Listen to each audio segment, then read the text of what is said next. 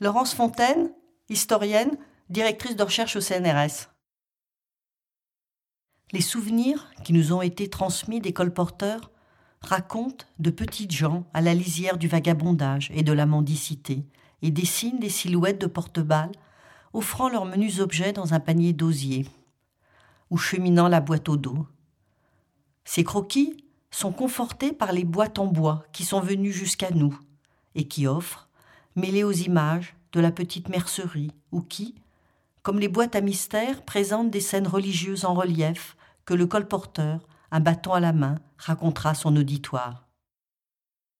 Pourtant, par-delà ces images qui font ressortir la misère humaine et économique de ces voyageurs, il est une autre histoire qui débute au Moyen Âge et qui décrit d'exceptionnelles réussites.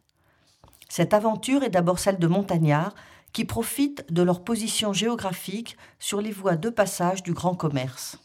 L'on pourrait, pour nombre de villages du haut en bas de l'arc alpin, citer, dès le Moyen Âge, quantité de réussites semblables à celles des trois frères, Jean, Daniel et Guillaume Biteau, originaires de Savoie, dont les affaires se déploient sur des dizaines de villes entre Venise, Lyon, les Pays-Bas et la Pologne. Pour réussir, ces migrants ont créé une organisation commerciale très souple, reposant sur les parents et les alliés, qui ont mis en commun dots et héritages, et qui se marient entre eux pour protéger ce système bancaire familial. Ils s'organisent en compagnie commerciale familiale très souple, nouée et dénouée au gré des nécessités du commerce, de la mort, de l'enrichissement ou de l'appauvrissement des uns et des autres. Ils répartissent les bénéfices entre eux au prorata de la mise de départ. Pour développer leur commerce, ces marchands s'appuient sur la migration villageoise. Commis, apprentis, colporteurs et domestiques de ces derniers parcourent la ville, les foires et les villages environnants pour vendre au détail les produits importés par la société. Fortement hiérarchisées et encadrées, ces migrations temporaires liaient entre eux tous les hommes des villages d'origine jusqu'aux plus démunis. Entre le XVIIe et le XVIIIe siècle, les politiques d'affirmation des États nationaux obligent ces grands réseaux colporteurs à se fragmenter et à se replier sur l'espace régional. Ces processus, qui se mettent en place lentement, ont fait évoluer le métier de marchand migrant. Trois types de colporteurs peuvent alors être distingués en fonction du patrimoine qu'ils peuvent offrir en garantie des marchandises fournies par les négociants citadins.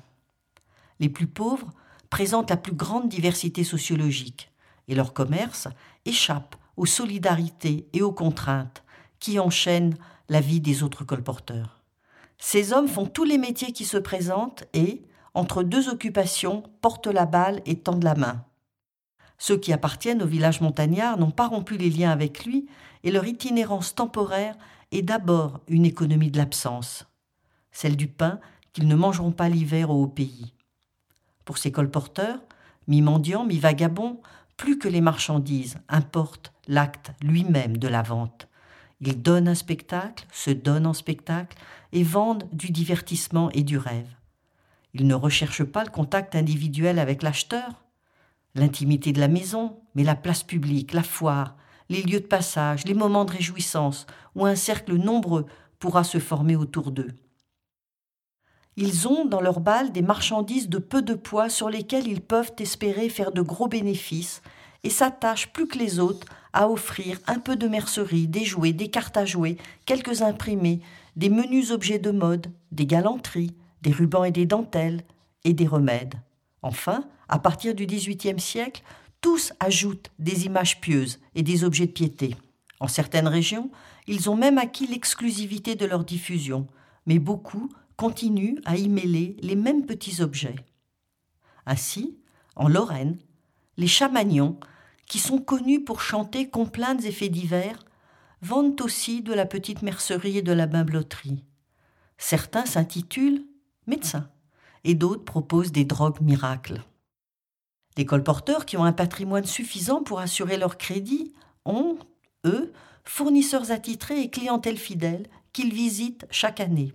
D'une manière générale, ils partent en fonction des exigences du travail agricole, des dates des marchés aux bestiaux et de la composition de la maisonnée, entre la fin août et la fin novembre.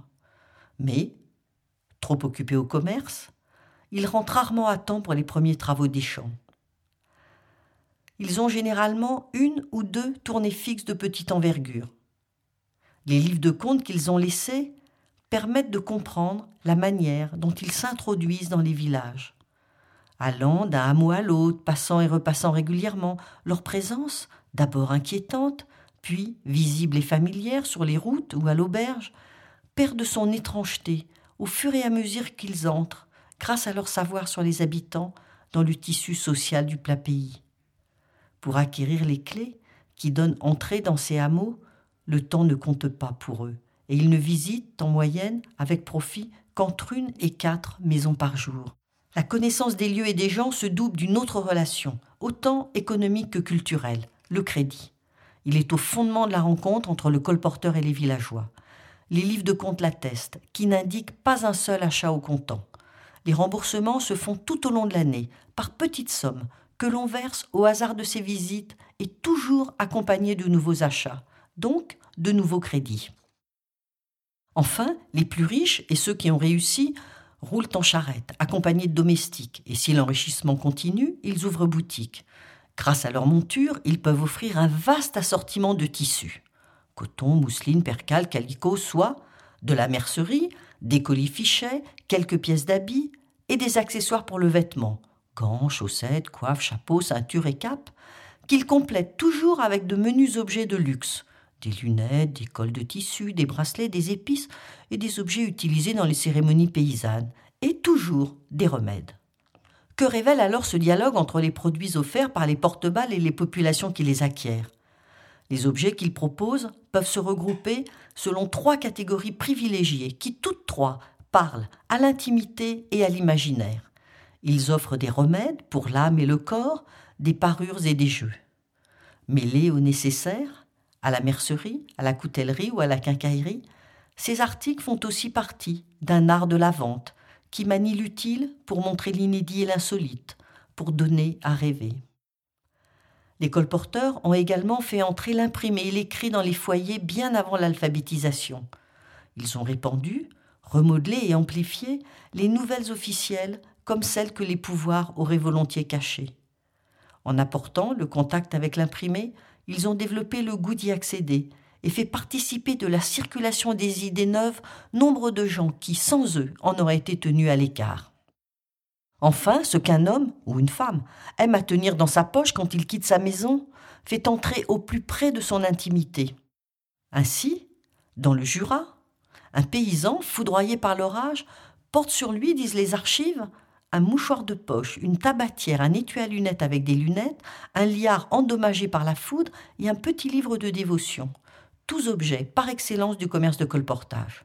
D'autres, plus pauvres, tels ce mendiant trouvé mort sur le chemin, n'emportaient qu'un scapulaire et un livre de prière dédié au roi. Le contenu de ces poches rend compte alors de la caractéristique majeure du commerce de colportage, qui est d'offrir des objets de dévotion et de protection de l'intimité, des rêves et les mille petites choses qui permettent l'affirmation de soi.